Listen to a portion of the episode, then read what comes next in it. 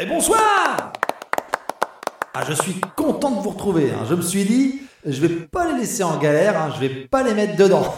Alors hop, je vous en remets une couche. une couche.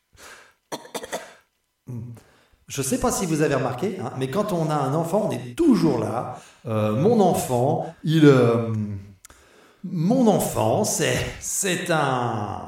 Enfin, waouh, il est super débrouillard. Il y a... Est-ce qu'il y a des gens en couple dans la salle? Yep. Eh ben, fais attention, hein, parce que moche comme t'es, euh, si tu fais l'amour, et bisous, euh, tu risques d'avoir un enfant moche aussi. Ouais. Non, non mais partez pas. Bon, T'inquiète, marrant. Oui, mais ça, c'est c'est facile à dire. Bon, ok. Alors, c'est un belge une pub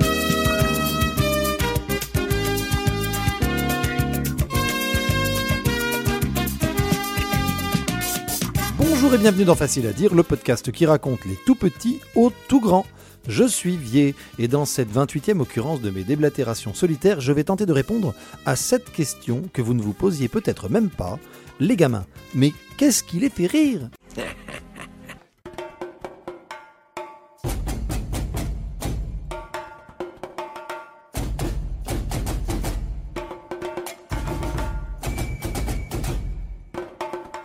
Comme le pensait Simon Gruber, il est toujours dommage hein, de gâcher un plan bien huilé. Je ne ferai donc pas défaut à la règle et commencerai ma démonstration par une bonne vieille définition piochée dans ce bon gros Internet qu'on aime tant. Rire. Le rire est un réflexe à une émotion plaisante qui se manifeste par un enchaînement de petites expirations saccadées accompagnées d'une vocalisation inarticulée, plus ou moins bruyante, sans oublier l'expression faciale associée à cette émotion. Avec ça, on est peu avancé, soit, mais on a entendu une foultitude de beaux mots de trois syllabes, et c'est pas quelque chose que vous trouverez dans tous les podcasts. C'est donc bien de ce réflexe à une émotion plaisante de qui qu'on va parler. Parce que rire, c'est loin d'être anodin. hein. C'est quand même dans le top 2 des meilleurs trucs à faire avec un être humain. hein. Juste après, déguster un délicieux gâteau. Oui, ben je vieillis, euh, alors j'ai- j'ai revu quelques priorités. Rire, c'est déjà cool. Mais rire avec un petit gamin ou une petite gamine, non mais c'est trop mignon. Hein non mais laisse tomber. Alors, d'où il vient et comment il marche, ce système de rigolade? Dès sa première semaine de vie, le nourrisson peut sourire. Mais on est encore loin du rire gras de ses aînés.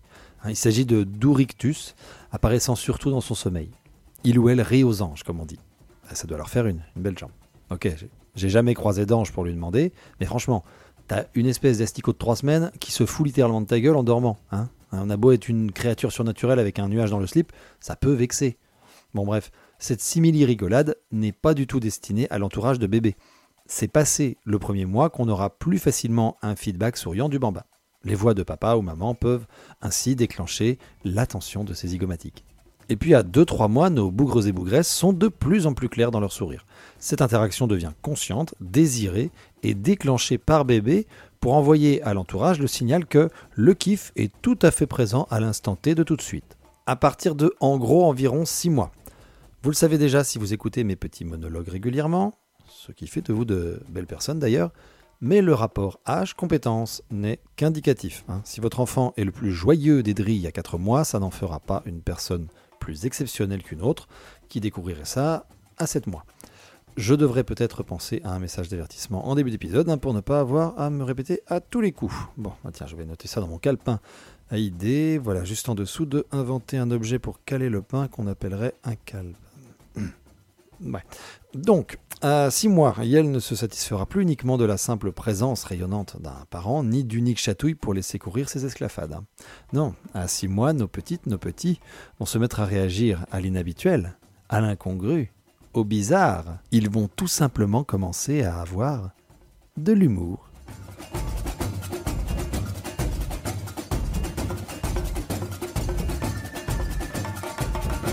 Alors là, vous êtes gâtés, hein, ça n'est pas un épisode avec une seule définition que je vous offre.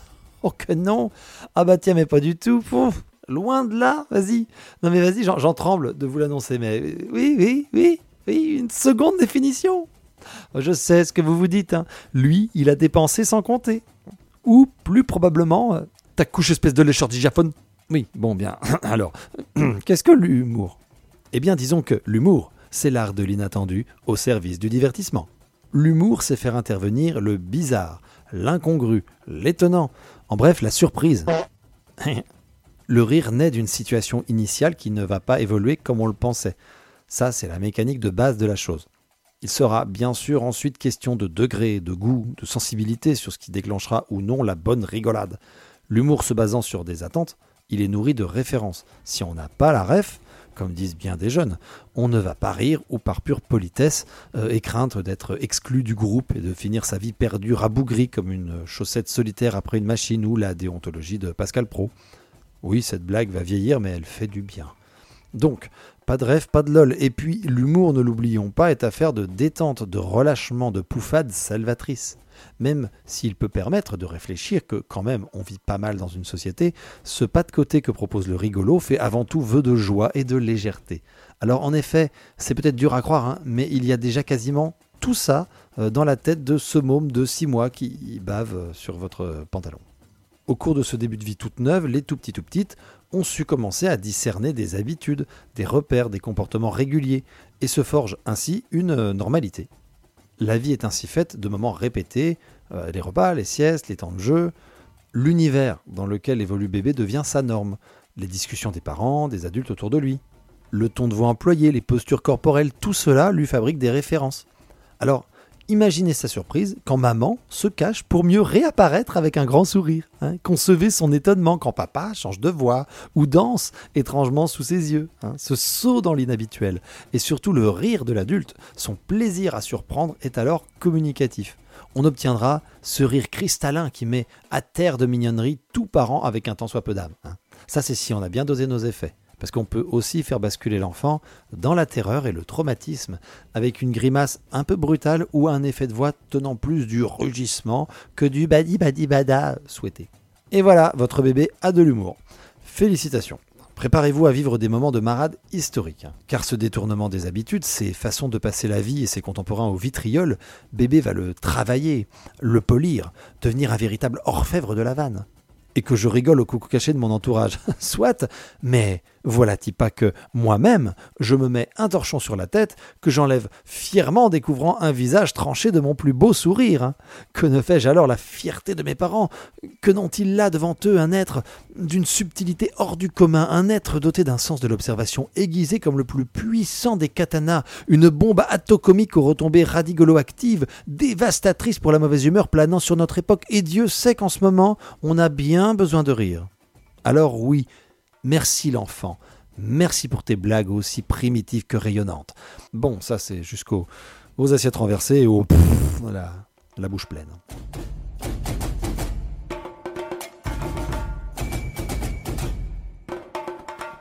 Car étonnamment, tout ce qui va les faire marrer n'aura pas toujours cet effet sur nous. La mise en chaos du quotidien peut prendre des allures parfois un peu incontrôlables. Euh, il et elle sont en train d'expérimenter à gogo le détournement d'objets. La compréhension d'une chose, de son utilisation habituelle, permet d'en proposer quelques alternatives.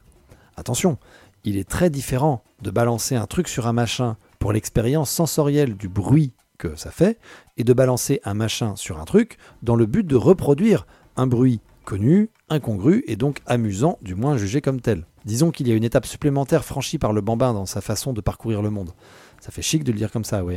Ça n'empêche en rien de lui mettre des limites claires. Certes, faire tomber un vase sur le chien, ça fait un bruit rigolo, mais une bonne éducation viendra poser là un interdit, surtout vu le prix actuel des vases.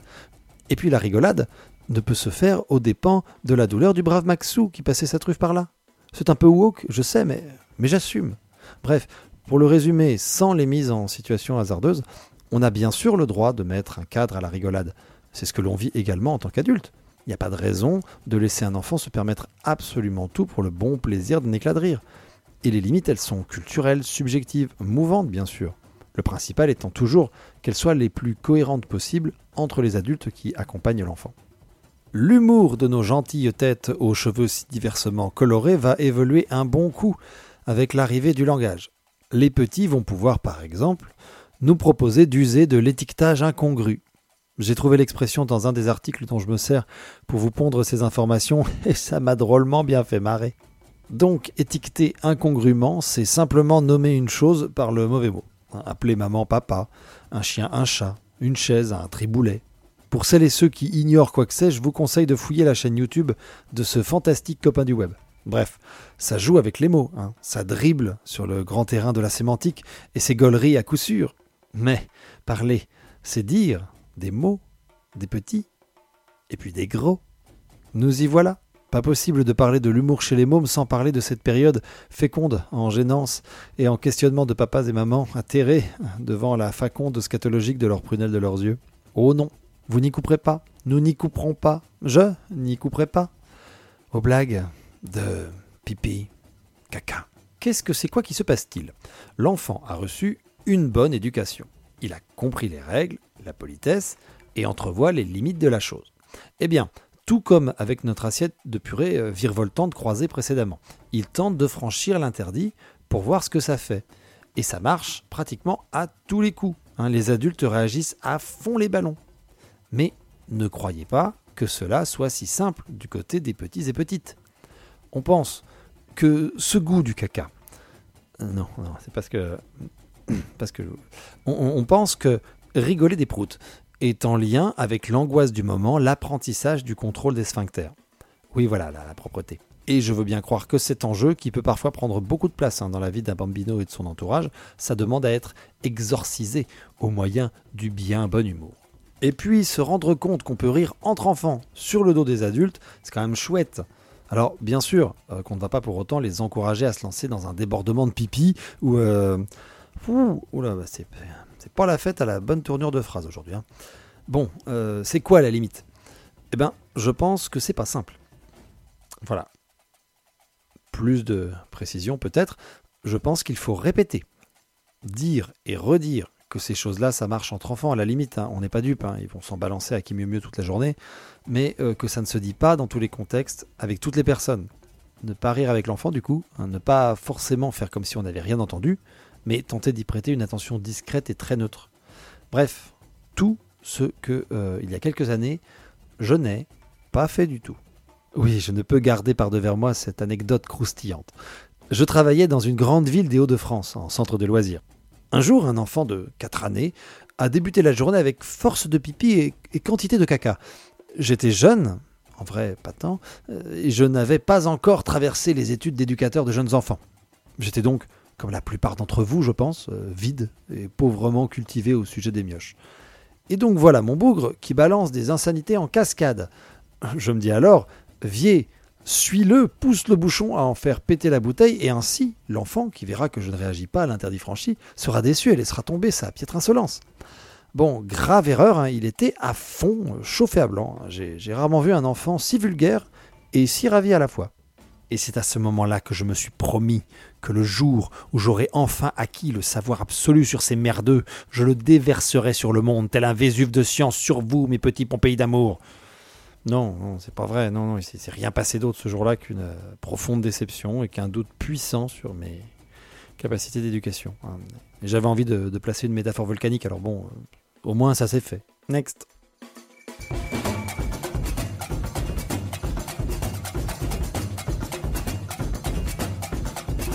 On a vu ce qui faisait marrer, passons maintenant à un horizon pas du tout exhaustif de ce qui les laisse au mieux dans un ennui le plus total. Déjà, les blagues d'adultes, hein, les références qu'ils elles n'ont pas. C'est dur de rigoler quand on comprend pas de quoi qu'on parle. Hein. L'ironie, c'est pas gagné non plus, vu que ça tient au fait de dire quelque chose en voulant faire comprendre qu'on pense le contraire. C'est déjà pas toujours évident entre adultes, alors avec le petit peuple du premier degré, c'est mort de chez mort. Les blagues à base de je te vole ton nez ou je cache un de tes objets et j'insiste sur sa disparition n'ont pas toujours l'effet escompté. Avec des enfants trop jeunes, on peut même obtenir une bonne crise de larmes. Eh oui, hein, c'est qui ça tient à ses affaires les petits titans. Puis aussi accessoirement à leur nez. Ils et elles peuvent vraiment croire la chose ou le tarin définitivement perdu et le prendre assez mal. On évite donc. Et puis quand je parle de choses qui ne sont pas si marrantes que ça pour des tout petits, je pense bien sûr à nos amis les clowns ça fait tellement flipper sa grande race. Hein Pourquoi est si tant flippant d'ailleurs? Eh bien, semble-t-il parce que le maquillage outrancier de ces saltimbanques vient rendre illisibles leurs émotions pour un bambin. Il y a là un être dont le visage semble s'articuler euh, comme celui des êtres humains classiques qui entourent le sujet enfant, mais avec des caractéristiques trop trop, trop tout, quoi. C'est quoi ces yeux blancs immenses? C'est quoi ce pif rouge globuleux? C'est quoi cette bouche démesurée qui voudra forcément me dévorer à un moment ou à un autre? Bref, c'est pas tout de suite très drôle, les clowns. Voilà, vous avez en gros la théorie. Et comme vous êtes bien assidu à ces programmes, vous sachez que je ne vous laisserai pas partir sans des petits morceaux de moi. Oh non, vous ne rentrerez pas nu, mais drapé de pistes et de conseils. C'est que roulant ma bosse sur bien des bambins, au sens figuré, j'ai fini par mettre de côté deux trois astuces pour les faire se plier en deux, hein, se tordre de rire, baver du MDR à gros bouillon. Hein. Non mais merde, faut, faut vraiment que je bosse mes images, il n'y a, rien qui va là. Dégueulasse, je suis un immense dégueulasse en, dedans, je, vois que ça. Le dégueu d'amour, tiens, bah voilà. Voilà comment je vais me surnommer maintenant, ça m'apprendra. Bon, on va s'écouter un chameau qui blatère. Ah, voilà. Moi, désolé, mais ça me détend. Encore un peu. Oh là là, je m'approche très doucement du paradis. Allez, une dernière fois. Voilà, bien. Ça, c'était tout simplement du comique de répétition. Voilà. Et là, c'était de trop. Donc, c'est quoi les bonnes vannes pour les teen enfants? Bien sûr, j'en ai parlé, mais je réitère le coucou caché. C'est la base, ça marche toujours. Aussi, bah, imitez-les, euh, marchez à quatre pattes, faites mine de vous cacher.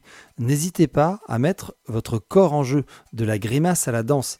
Et oui, dansez pour vos mômes, exagérez vos mouvements et riez de vous avec eux. Je suis bien conscient que c'est pas euh, la chose la plus simple à faire pour tout le monde, mais ne vous inquiétez pas. Vos enfants seront évidemment passés de très bons moments et des moments comiques avec vous si vous ne les enivrez pas de tectonique. Allez-y à votre rythme, mettez-y votre dose de déhanché ou de chatouille et ça sera très bien, du moment que vous arrivez à montrer que vous avez du plaisir à le faire. Pour les plus grands, inventez-leur des prénoms ou faites mine de vous tromper, de les nommer par le prénom du copain ou de la copine à côté. Euh, trompez-vous sur votre propre prénom aussi. Hein. En ce moment, je travaille en centre de loisirs avec des enfants un peu plus grands qu'en crèche. La grosse vanne, hein, c'est de les appeler Toto Cacahuète ou Tutu Nuage, ou n'importe quoi après Toto ou Tutu.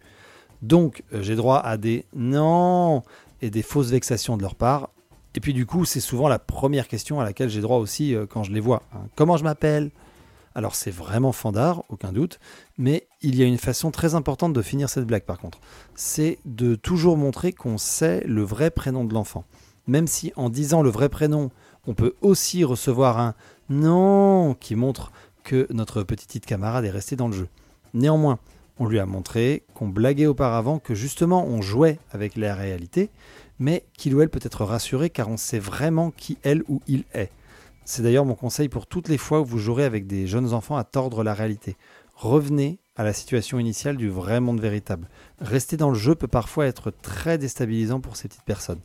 Même s'ils continuent de s'en amuser, ils et elles ont besoin de savoir ce que vous pensez réellement d'eux.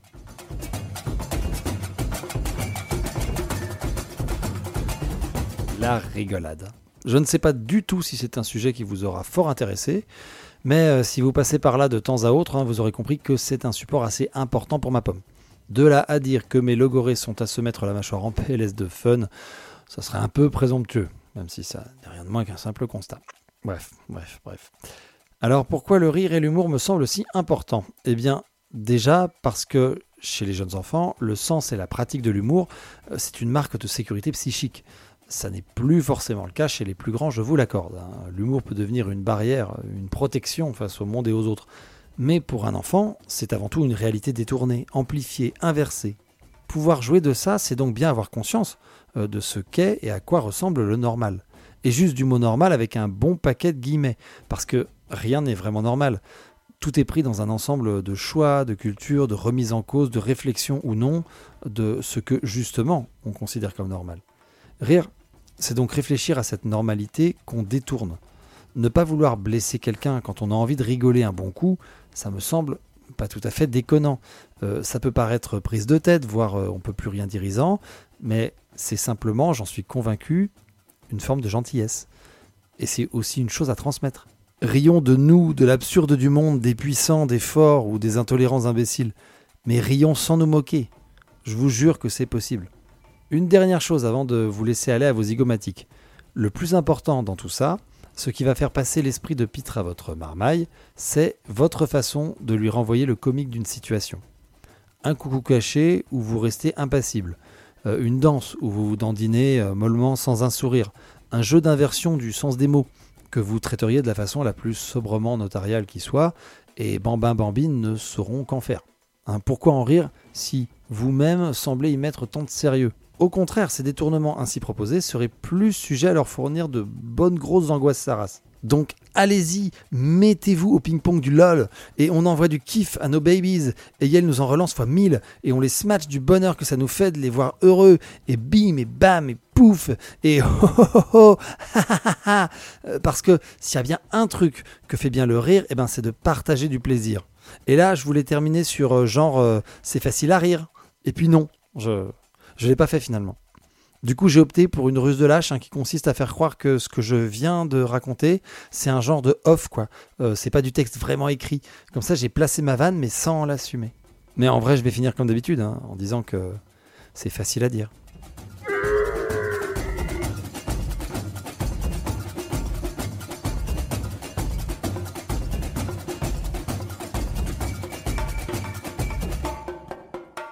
Ben, c'est complètement yippa La joie est totalement de mise quand un podcast est enfin terminé. Voilà, vous êtes arrivé au bout et je vous en remercie encore une fois hein, de euh, mes œuvres qui sont à présent, semble-t-il, bisannuelles. Voilà, on fait, on fait des mots et puis on se rend pas compte que c'est un peu compliqué de garder la cadence pour un podcast. Que voulez-vous C'est comme ça qu'on apprend en, forgeant les enfants, qu'on devient des forgerons. J'arrête toutes les images qui consistent à faire du mal à un enfant avec un marteau. Bref, bienvenue de toute façon sur les réseaux. Euh, si vous êtes en manque d'épisodes, euh, parce que là, comme je poste euh, quasi régulièrement sur Insta, sur Twitter, je n'en parle même pas. C'est une abondance que vous aurez peu connue. Et sur les autres réseaux, voilà, je suis une espèce de, fantôme. En vrai de vrai, on s'en fout un petit peu beaucoup. hein. le principal, c'est d'avoir l'occasion de faire des épisodes de temps en temps, de pouvoir euh, vous les faire entendre, euh, d'avoir vos retours aussi sur ce qui vous a intéressé ou pas, euh, si vous êtes d'accord ou pas sur certaines choses. C'est vraiment de toute façon le plus important et la seule raison de vivre et d'exister de ce petit programme. Mais il y a une autre raison, hein, c'est de transmettre la belle culture comme on l'aime. Et donc bah, je vais passer au moment de la reco.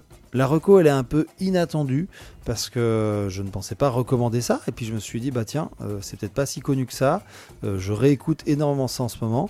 Donc euh, passons le bâton, passons le relais. C'est le groupe Austin Coas. C'est ce sont trois chanteurs brésiliens des années euh, 70-80. Et en particulier, je vous propose leur disque éponyme.